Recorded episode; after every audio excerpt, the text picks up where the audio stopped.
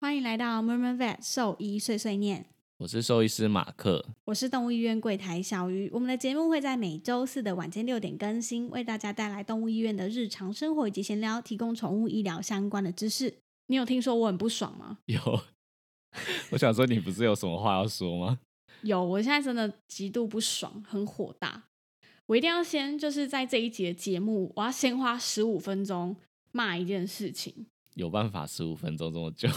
应该可以。反正我要从头开始叙述。嗯，好，那你讲吧。好，简单来说就是我有一个朋友，就是这次真的是彻底的惹到我了。就是我不知道说大家会不会觉得说，像我们就是在动物医院工作的人啊，可能身边的朋友啊也会就是被我们同化。但其实真的是不太可能的一件事情，即便是我自己在医院工作这么久，我身边还是有一堆讲不停的朋友。故事从这里开始说，嗯，四五年前，我在另外一间医院的时候，那当时呢，就是有一个主人，他本身是养一只狗狗，然后他在路上呢就捡到一只呃小幼猫，大概可能、嗯两个月左右的幼猫，嗯，然后他就带来医院嘛，因为他的狗平常都在我们医院看诊。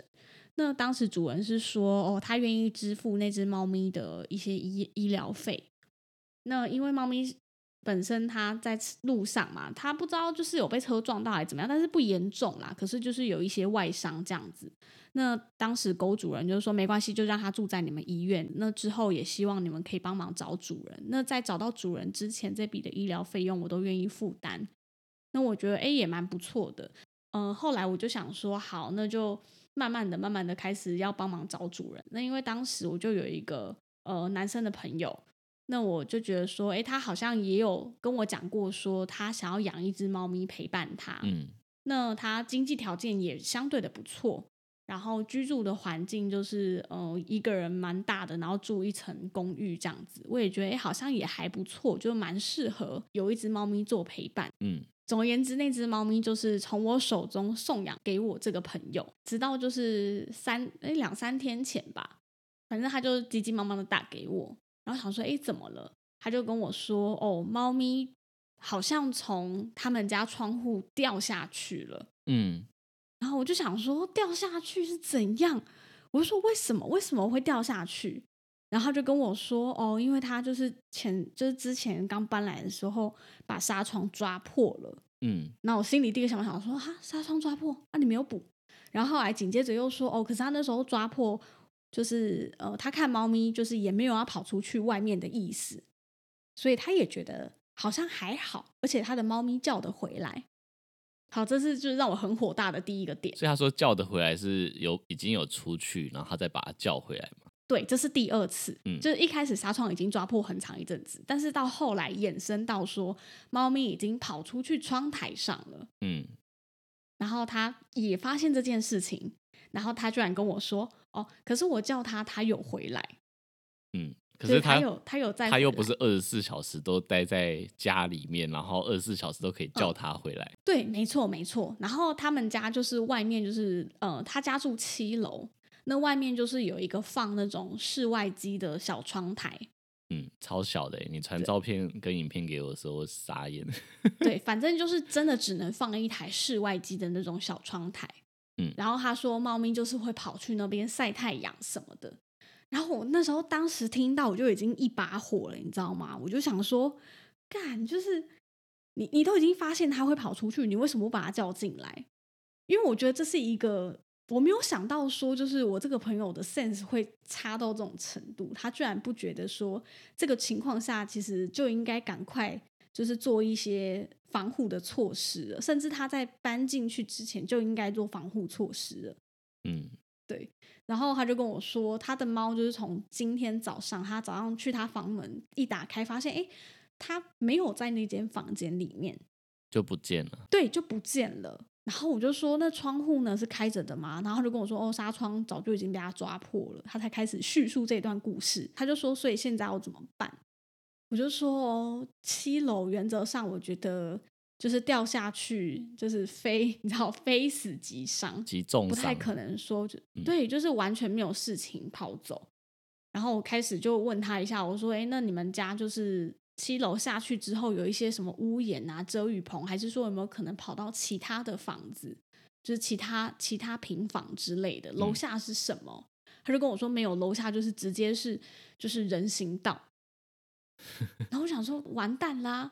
然后我就跟他说好，所以你从前一天最后一次看到他是在你睡前，他说对，所以等于说是大概这可能顶多八个小时到十个小时之内发生的事情。他其实已经自己找过一轮了，他就说他下去楼下巡了一圈，然后也问过管理员什么的，都没有看到那只猫，他才打给我。嗯，嗯，我就先告诉他说，就是呃，应该先做什么，我就会建议他呃，先打电话到附近的动物医院。你就看有没有好心人已对经对对，把看它有送没有到好医心院人去可能有发现他，就赶快把他送去医院。后来他说他附近几间动物医院，呃，最近的打电话去也都没有接到这只猫咪，因为它猫咪其实蛮好认，是一只嗯几乎是全黑的带媚色的猫咪，所以算好认。嗯，他就说附近的医院说，哎，没有接到这只猫。然后后来我又跟他说，那不然你打去二十四小时的医院，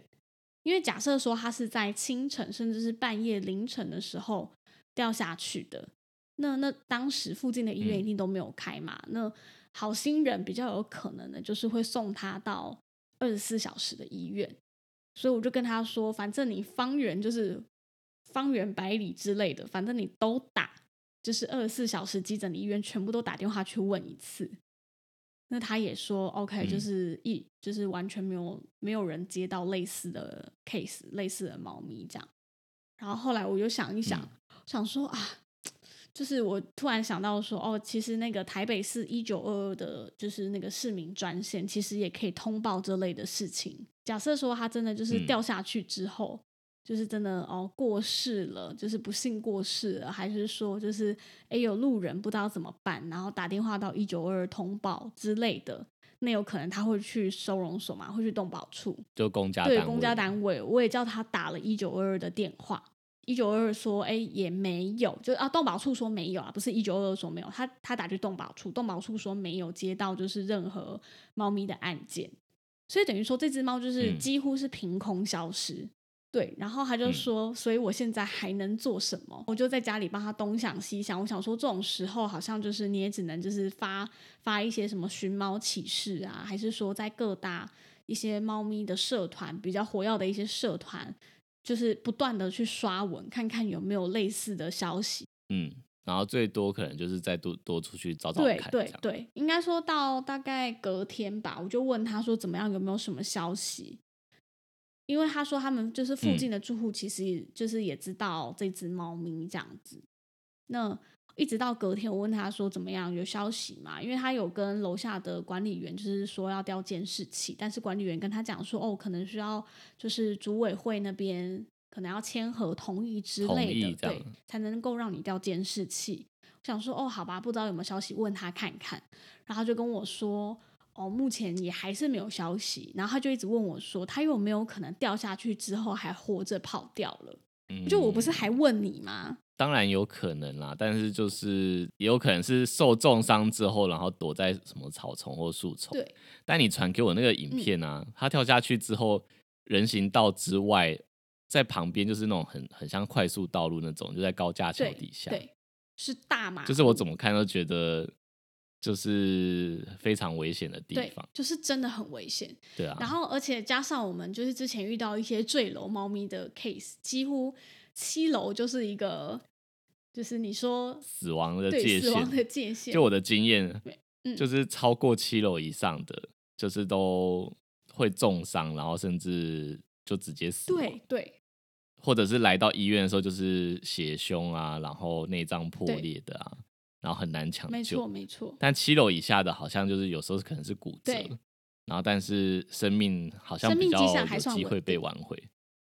对对对对，所以他那时候反正隔天他就录了一段影片给我嘛，就是他说这是我们家窗外的样子，因为在那之前我不知道他家就是窗外到底长怎样，哦，所以你问我的时候已经是对，已经是第第二二天了，早上了。他录录给我那个哦影片之后，我发现说，哎，原来窗户下面还有就是一片人行道的树，可以立足的地对，方嗯有。树，我就觉得哦，如果有树，感觉还有机会，因为其实猫咪真的在坠楼的时候，它会坠楼，通常就是因为哦，它可能分心去抓小鸟，还是说它看到什么吸引它的东西，它往前扑，然后就不小心就掉下去了。是这样吗？ 你的幻没有想没有，是不没是有我我看 因为我过们也没有看过真正掉下去的样子啊。有啊，有，我记得我不知道是谁说是，还是主人跟我说的。反正之前可能有遇过坠楼的猫咪，然后哦，有啦，之前有一个主人说他会他会掉下去，是因为就是很喜欢看鸽对子，呀、然后他就真的飞下去了这对样。，它就跟着飞下去，自以为抓得到它，然后就掉下去了。但那也是叙述啦，就是我们没有真正说看到过。抓抓鸽子这件事情，我也很不爽，因为我跟我那个朋友说，通常嗯猫咪就是意外坠楼，就是有可能是因为看到一个吸引它的东西，它想要往前扑，所以才会掉下去。结果我朋友竟然回我说：“有这么傻吗？”他想说：“就是有啊，你可以振作点吗？”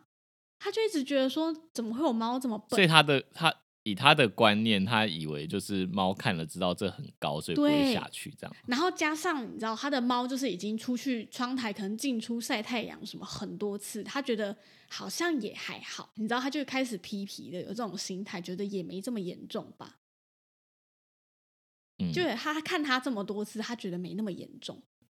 哦，反正就是但是猫 说实在话，如果你把它类比成小孩，它就是一个呃，可能智商不会超过一两岁的小孩啊。那一两岁的小孩就是有可能会有错误判断的时候，就直接下去对了。啊。 好，反正反正我继续讲，他就是给我看那个影片之后，想说嗯，可能还有一点机会，我就跟他讲说，那不然就是你附近的草丛啊什么的，你都先找找看，搞不好他受伤躲起来了，后面巷子啊什么都先找过。他就跟我说他都找过了，嗯然后后来他才跟我说，有没有可能就是沿着窗户走到隔壁你听到这个之后，你是想到我们家的猫吗？ 因为我 没有，因为我是到隔天早上才看到那个影片，然后我发现说，哎、它嗯其实前面有真的有一小块是可以走过去隔，可以立足对的对地方对，啦是走对得啊过去那个窗台。以一只猫咪来说，应该是走得过去隔壁间。他就跟我说，隔壁间就是，嗯，呃，因为他们那一栋是什么住，就是住商合并的那种大楼。他说隔壁是一间嗯办公室的仓嗯库，他掉下去的那天早上，他们好像最近在搬东西，所以窗户都是开着的，嗯所以他就问我说有没有可能去隔壁了？我就想说。也不是不可能啊，反正就是多方找一下这样，直到当天的傍晚吧，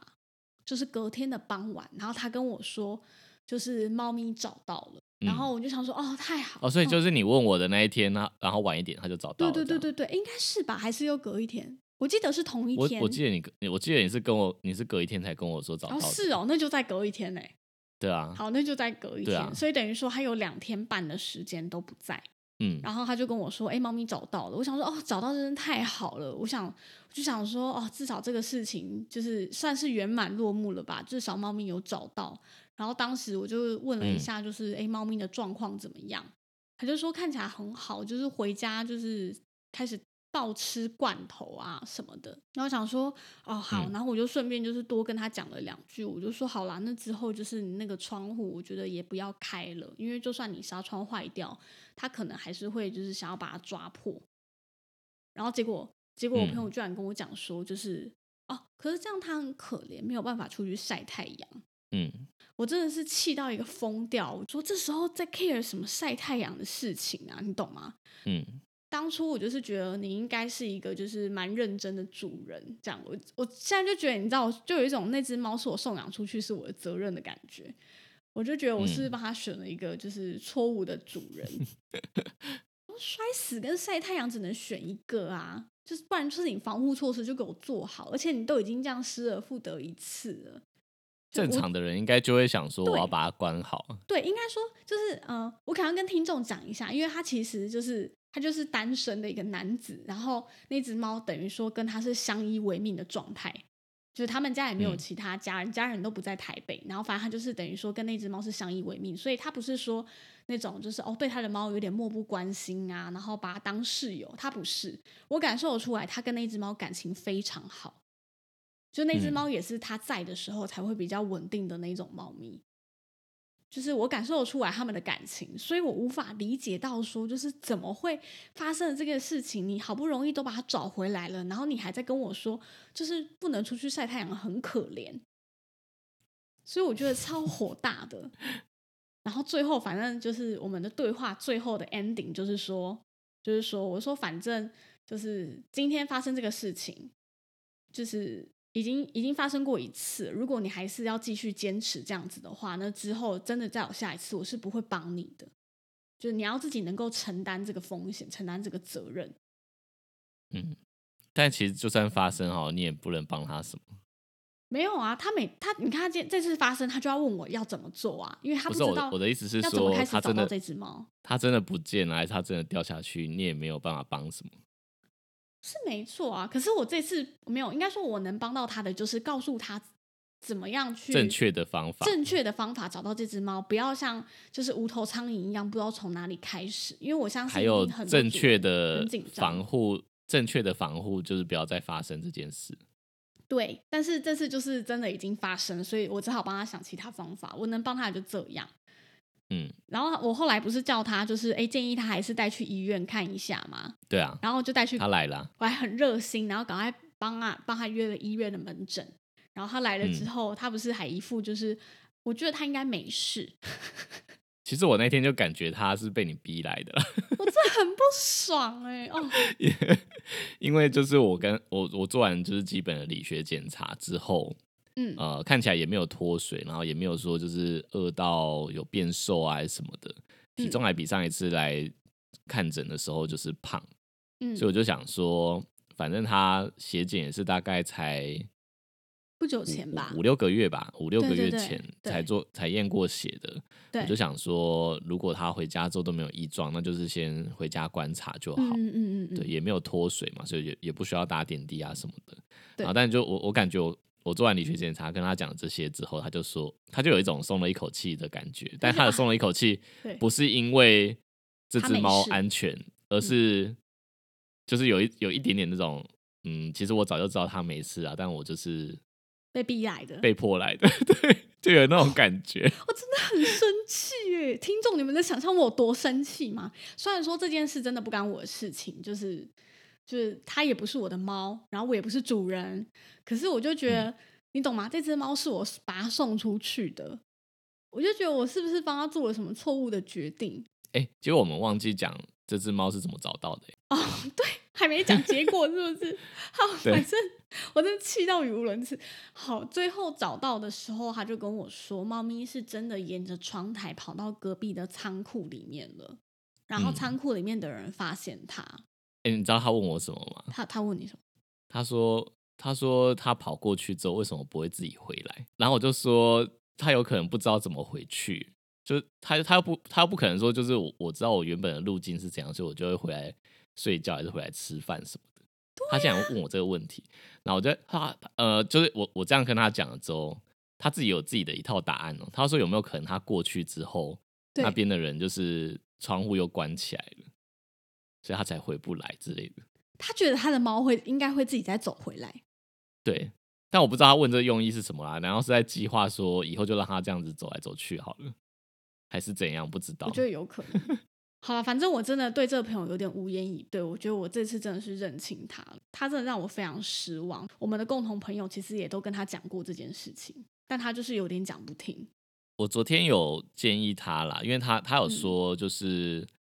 他有顺便问到我就是遛猫这件事情，他就说他在网络上看就是大家嗯都会带自己的猫出去玩，对，然后他是不是也有需要？然后我就一样就是跟之前我在节目上讲的，我嗯觉得安全的部分还是要注意到，如果你有办法提供他一个安全的环境。可以散步当然是最好的，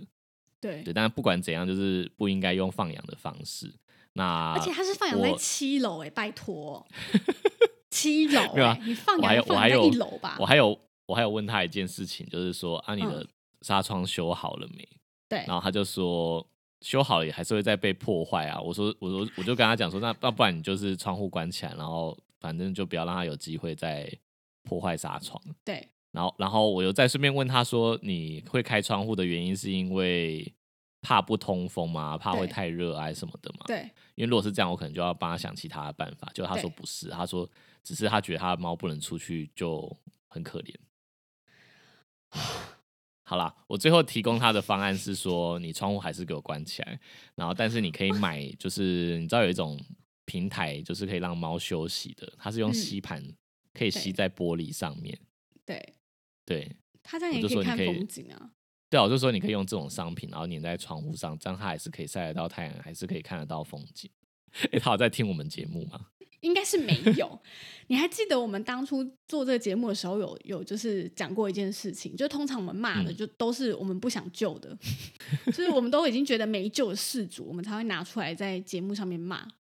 就虽然猫很无辜啦，可是拜哦，大家我真的尽力了，我真的尽力了。你知道我当天就是晚上知道这只猫不见之后，我就是在睡前就是一直疯狂的在刷猫咪的社团，想说看看有没有消息。你说有没有人捡到对，猫？有没有人捡到？猫，还是说有没有人带去医院，然后再找主人协寻什么之类的？我还很认真帮他找，然后最后你懂吗？就是有一种我自己白忙一场的感觉。就是他找到了，然后就现在还在想要怎样才可以让它出去。对，我就觉得哇，可怜之人真的必有可恶之处哎、就是你的猫不见，就是你真的一手造成的。而且你知道，我当时我还想说算了，我这时候去骂你、责怪你，就是也没有比较好，因为现在最难过的人一定是你，因为我觉得他嗯跟那只猫的感情是就是蛮好的。你说我是不是嗯长大了？ 大概五年前的我一定破口大骂他十分钟，但我现在嗯成长了，所以我还想说算了，这时候不要责怪他，先把猫找到，然后得到答案，这样比较重要。哦，结果我真的是早知道我就是先破口大骂他十分钟，哎，结果你刚刚说你要骂这个事情骂十五分钟，但我们现在已经骂了二十几分钟了。而且这个故事我大概已经骂两次了，就是我跟我老公抱怨一次，然后跟你们又骂一次，然后我现在又骂一次，这是第三次。 哎、我想要讲一下，就是因为我们之前有有讲说我们家猫也跑出去过嘛，对，你还记得我们在哪一集讲的吗？因为我怕有人可能没有听过这个故哎、事。我忘。记了，可是这故事好精彩，嗯，我忘好了。没关系，我们找到，然后直接再贴在那个简介那边。对对对。对对对，反正最后它的猫跟我们家猫有点类似啊，就是嗯也是走到可能别人家的，我们那时候是可能走到别人家阳台之类的。对，你们家住二楼，这样，对，它它没有下去，它也是嗯沿着窗台就是走去别人家。嗯，嗯，然后再自己回来。 我们家有自己回来，他们们家自己没回有回。来吃饭，回来吃饭。嗯你们家的猫有一个优势，就是说，因为它本身听不见，你说比较不会受惊吓或者是外外在的影响吗？对对对，但是也有好像缺是这点样啊，就是它听不到车子的声音，所以也蛮可怕的。但是我还是想跟大家就是宣导一下一些比较正确的一些观念，就是假设说，好，第一个我们首先要做的当然是安全的防护措施，这些我觉得是必须一定得做好的。对，我觉得这是一个身为主人很基本的责任。纱窗的话，后面可以就是用长尾夹夹住。嗯哦我，们对的，我们对的方式是这样，就会夹两到三个，它就会完全卡住了。对，就是在纱那窗的另外一头夹在轨道上。对，然嗯后如果它是、呃破坏纱窗的，对，是不是现在有纱窗是那种比较金属材质的啊，它就对它就没有办法破对，坏。比较抓不破的。如嗯果说你的猫咪是会破坏纱窗，我觉得你就是干脆连窗户都不要给。嗯，对对啊，这样是最安全的方式啊。对，就百分之百不会跑出去。如果你又是住高楼层，我觉得这真的是最基本、最必须做到的一件事情。现在是不是有流行一种什么隐形铁窗、嗯对，，隐形铁窗也很棒啊，它就是真的可以正大光明直接出去。可是隐形铁窗嗯真的没有安全性的问题吗？你说它会不会钻出去哦？或者对啊，或者是什么火灾逃生的哦时候，隐形铁窗它，呃，它的缝，它的那个间隙原则上是可以跳、可以选择的。它通哦常可以做的克制化就对对对对，了它通常做的蛮小的，因为你如果嗯，做的太宽，它其实就失去那个铁窗的意义了嘛。然后也为了对美观，所以它都做的蛮细的。然后你说火灾安全的问题，它有附那个就是剪刀，哦，你说可以直接剪断它，对对对对，就很像那种老虎钳那一种。如果真的发生火灾，有一些意外要逃生的话，它是可以直接剪断的。嗯，对，但我还是觉得那个很丑了，不会啦，你 就你比我觉得住没有那很个隐形啊，还是看得到一条一条一条在那边，还好啦，我觉得已经嗯算不遮挡视线了。好，反正这些都是很多种可以选择的方法，这是第一个，就是你要先做好你的防护措施。但如果真的就是一个不小心，真的就是发生类似的意外，真的不见了，你也找不到，就是是生是死都不明的时候要怎么做？那当然，第一件事情就是先去找附近的动物医院，或者是先冷静下来，先评估一下它可能去了哪里，到底是不是嗯掉下去。嗯对，然后先找一下附近的动物医院，打电话到处问看看有没有就是接到相关的案件，还是说有没有好心人帮忙送去医院了。那再来就是还有一个途径，可能一般民众比较不会想到的，就是可以打电话到动保处问看看。对，因为嗯就是蛮多民众他半夜在路上遇到了，他不会说就是哦，我立刻要把动物帮忙送去医院，因为他可能手边有其他很重要的事情，他可能会打去动物医院问。所以我现在在路边发现了一只猫咪，它好像从楼上掉下来了，我现在要怎么办？它好像受伤了。那这时嗯候，通常我们医院会提供他几个选项嘛。如果你真的没办法送到医院，那你可能就是跟市政府那边做通报，嗯，对，就是像一九二二这个专线，他们其实跟动保处是有合作的。那像这类型的案件，他们就可以去帮忙做一个急难的救助，可以帮忙帮他送到医医院救治，或者是带回动保处，这些都有可能，这也是一个方式。对，那嗯再来的话，如果这些都已经尝试过了，一无所获，那就是像我刚刚说的，最后只能就是疯狂的刷一些社团的文章，发寻猫启事之类的。嗯，对不哎、然就上是次奶、嗯奶茶就是在那个很慌乱之际啊，嗯，他有想到一个方式是跑嗯去找里长，看能不能帮忙广播。 对对，对但是他那那一次是是晚上，所以里长就是婉拒只他能对，因为晚上不能广播，所以他说只能明天早上再帮你。嗯，所以白天如果还是白天的话，可能可以尝试这个方式。对，里长广播，再来就是看监视器啦。如果说你知道他可能从哪个方向，像我朋友就是在七楼嘛，那你唯一的就是可能看看一楼店家的监视器能不能够帮忙你有没有调拍出到来他？嗯对，拍到他，我觉得至少要有个答案。对，因为我如果我是主人啊，我就觉得不行啊，是生是死我一定要知道啊。嗯，对不对？如果他是真的这样走了，然后还是说就是有好心人带去医院，我也是会想办法，就是知道最后发生什么事情。所以奶茶之前讲的那些嗯民俗偏方， 哦，你这说个要讲吗？ 你说你还说是什我们么跳过？什么拿那个拿呃去问宠物沟通师他在哪里？这对，这是一个对，这也是一个偏方嘛方式啦。大家如果真的找不透的有话，对这有这相信的话还是可以。对对对对对，就是我觉得前面这几个就是比较直接的方式，如果都试过了，还是一无所获，那我觉得就只能开始就是找一些呃其他可以的安定方自己式，的方法。 对对，就是宠物沟通师啊，还是说有那种什么用什么项链哦，刚刚奶茶是说什么汤匙、欸？我我真的不懂汤匙是要怎么搞。反正就是它会指引它在哪个方位吧，我猜。嗯，但我个人是觉得 不如回家等。不要这样，坐不住啊！你看你老婆，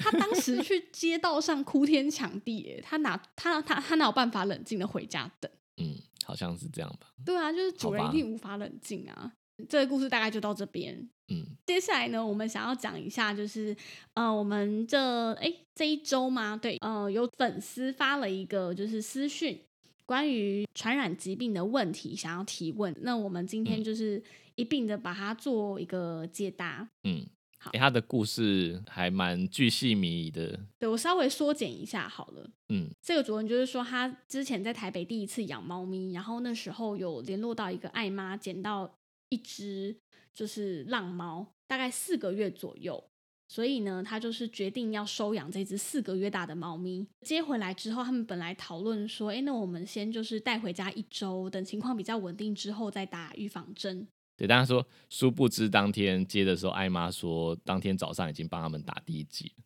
对，他刚刚讲说，就是他本来是预计要先回回家一个礼拜，先嗯稳定了之后再打预防针嘛，这嗯是正确的观念。对，没错，就是艾妈可能是热一片心，好就是心想说，对，先帮他先帮他打好第一剂预防针，这对样对可对能对就对比较保险之类的。对对，但艾妈这边的观念就有一点点错误了，就是因为她打完第一剂预防针，但马上就换环境，可能对对她来说会有一些紧迫跟压力。对，这针预防针的效果可能就会比较不那么好。对，嗯，然后他就们到讲直白一点，就是这一针就有点像白打了，就有可能啊，有可能对白打了。没错，没错。嗯好，反正他带回家之后，发现猫咪很怕生，完全不敢靠近人，他们也给它空间。那后来呢？隔天发现就是，哎，这只猫居然不见了。然后事后嗯呢，发现这只猫咪躲在衣柜里面两天，一直找不到。然后，但是嗯从衣柜出来之后，开始大吃一顿，就是 可能很饿吧。隔天下午下班之后，发现诶地板有一坨就是呕吐物，那当下他们就决定赶快带去医院就医，但是因为猫咪好不容易找到之后，压力也很大，然后也他十说分抓怕不人到，对他们根本就抓不到，所以想说那就先观察看看，然后隔天再去。哎、我我要打断一下，我发现他的故事里面的元素啊，嗯，很多全部都是我们之前讲的东西耶。你看他刚刚讲说猫不见两天，就刚刚讲的嘛。对。然后他出来出来大吃一顿，然后就呕吐了。对然后他他要他要去带他看医生，就他抓不到猫。我们之前讲抓对，不全到哎、猫，这这是一个那个大合集耶，真的。就是我们前面铺陈这么多，就为了讲这一集。然后继续讲，反正隔天一大早呢，他就被臭醒，因为他发现猫咪就是不呕吐，然后跟拉肚子，直接瘫软在地板上，所以他就很嗯紧张，赶快送到动物医院去。那期间就是这只猫咪，呃，只有微弱的呼吸，然后全身是呈现瘫软的状态。到了第一间之后呢，医生好不容易抢救，然后验出说，哎，猫咪是有猫瘟的问题。那就是好不容易抢救了一段时间之后，这时候医生走过来要求说，他们要把猫咪带走。那原因是因为他们这里不收这种严重传染的疾病。医生说，如果早知道它是猫瘟的话，他们是连接这只猫来看诊都不会。哦，医生讲了这句话，所以他当下其实很激动的就跟医生说，他这时候这么虚弱，就是难道不能待在这里吗？我还要把他带去别家医院，他会不会死在路上？嗯然后这时候医生就回复他说，所以你要趁现在赶快去啊。嗯，这个主人其实当时很无奈，火速的立刻跑去别间，结果又被拒绝了一次。嗯到第三次苦苦哀求，医生才收留了这只猫咪。然后前前后后抢救了三四次，最后他们决定让猫咪离开。嗯，对，，那他其可实能对就这是件状况真的很差。对嗯就是我们这个粉丝，他其实对这件事情一直很耿耿于怀。那他其实，嗯、他想说自己当初是不是有什么样的问题？是不是他有什么地方大意了，没有注意到，还是对猫咪不了解，所以嗯他就是无法释怀这件事情。哦所以他嗯想要问我们说。嗯，他上述的这些情况，在兽医院来说，真的是正常的吗？因为他其实当时除了无助之外，也很生气，觉得就是嗯、呃虽然有权利拒绝，但是他当下其实觉得不是很 OK。嗯哎、，其实我我有初步回回复他的讯嗯息，嗯对，因为因为他有一点自责，就是是不是自己大意了才会这样。嗯，那但我看了他就是很详细的叙述，对，呃，我觉得如果是我，嗯呃，新接一只猫进来，或者说有主人新接了一只猫，嗯我也会建议他就是要在家里面观察。对，这是第一个嘛。然后如果主人问我说，可是他回到家之后都一直躲着，然后也不吃东西，嗯对我觉得我可能也会建议他们，就是给他一点空间跟时间，让他适应，就不对用一直强制对要把它抓出来还是怎样、啊，对，之类的。对，所以我当下是安慰这个主人说，这个粉丝说，就是呃，如果是我的话，也有可能建会议有这一样样的做状况，对，会有一样嗯的状况出现，所以没错哦、真的不能责怪自己，因为嗯就是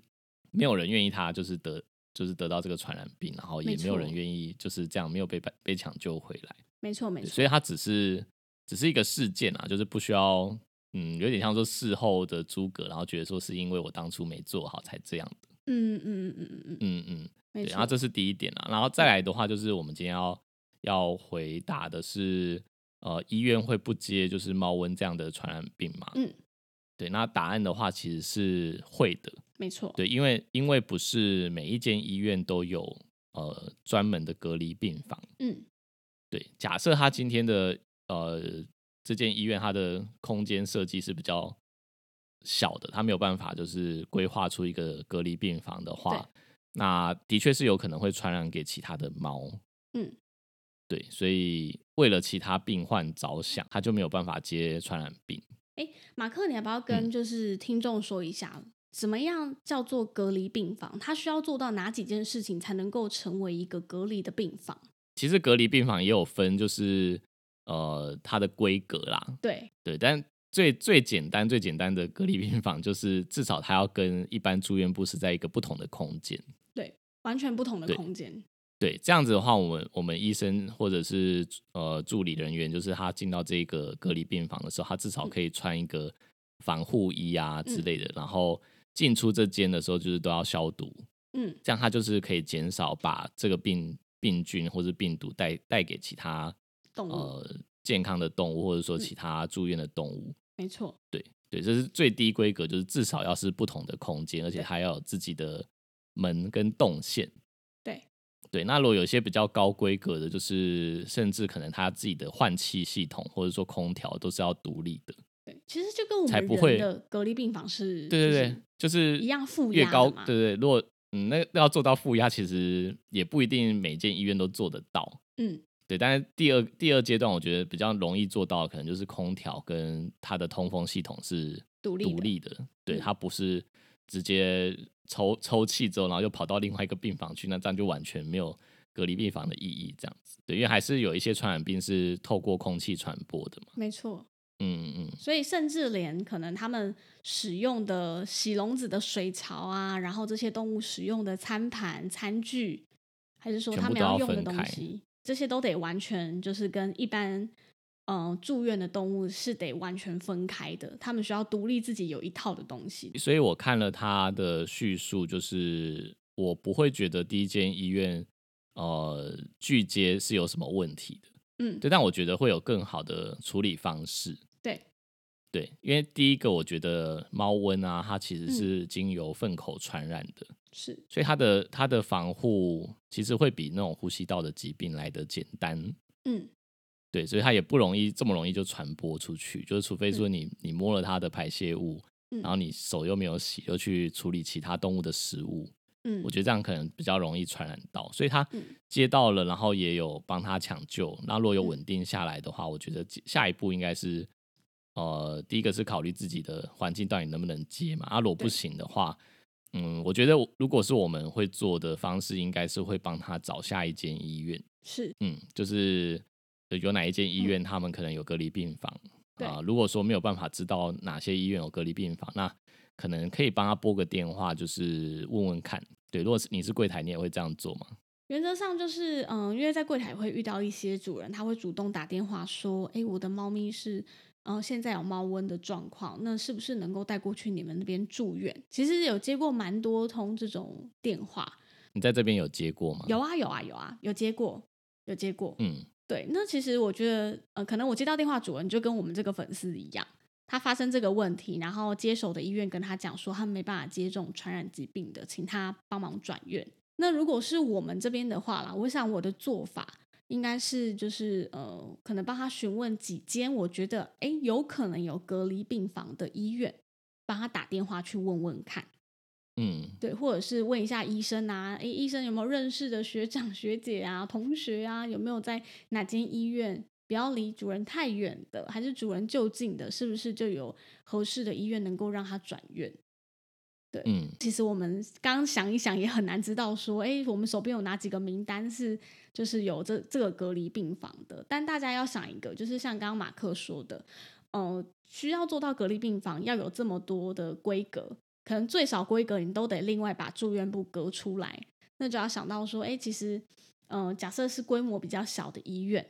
其实就相对的来讲，不太能做到这个事情。嗯，对，所以如果你今天是要转院，然后你现在呃看诊的这个医生没有提供你一些方案，他没有告诉你说，诶，可以打电话去哪间医院问问看，没关系。那你就是呃找规模比较大的医院打电话去问，对，嗯这是一个几比较率应该简会单。高一点。对，对，就是机会会比较高一点，就是规模比较大的医院，通常比较能做到隔离病房这件事情。猫瘟的话，我觉得刚刚的结论就是，我觉嗯得它的传染率是比较没有那么高，而且比较好嗯预防的。对，在幼猫来说，它的死亡率很高，嗯，那它会出现一些状况，就是拉肚子跟吐，嗯就刚刚粉丝有有提到的，就是他发现他吐跟拉肚子之后瘫软。嗯，那而且通常那个那个粪便的味道都会蛮臭的，因为它是会带血的，对，就是会有对血腥味的大便。对，然后可能是黑色的，或者是就是那种褐黑褐色。对，那再来的话，就是如果我们在验血的时候，可能会看到它有一些呃泛白血球减少，就是所有种类的白血球它同时都同步都变少嗯，这样的状况。嗯对，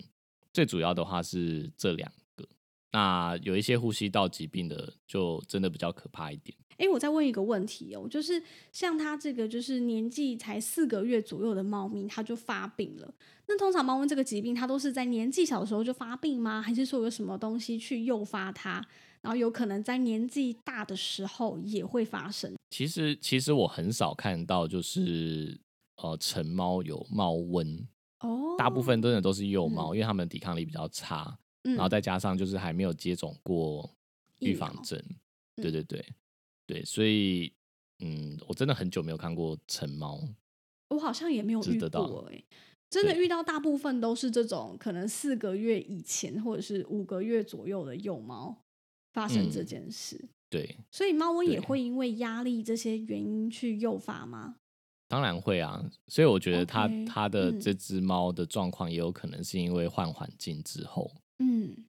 对，因为太紧迫了，嗯嗯，它毕竟躲在衣柜两天，嗯，然对，后就这被已经抓是一出来，个很没有，应该说这真的是一个很巨大的紧迫，它才会对躲在里面两天嘛。对然，后这两天它可能也就是吃跟喝的状况也不是很稳定，哦，免疫力跟着下对啊降，对啊，对啊，所以这些嗯都是会去影响到它免疫力，它有可能是因为这样子才发病的。嗯，这只是一嗯个推测啦，但因为我们也不知道他在会不会在艾妈那边，其实他有一些症状，但其实没有被发现，这也是一个可能性，对对，因为它其实是会嗯潜伏的嘛，会是会潜伏的。嗯嗯，嗯好，那今天就是关于粉丝的一个提问，我们就一并的把它做解答。的确，医院有可能会不收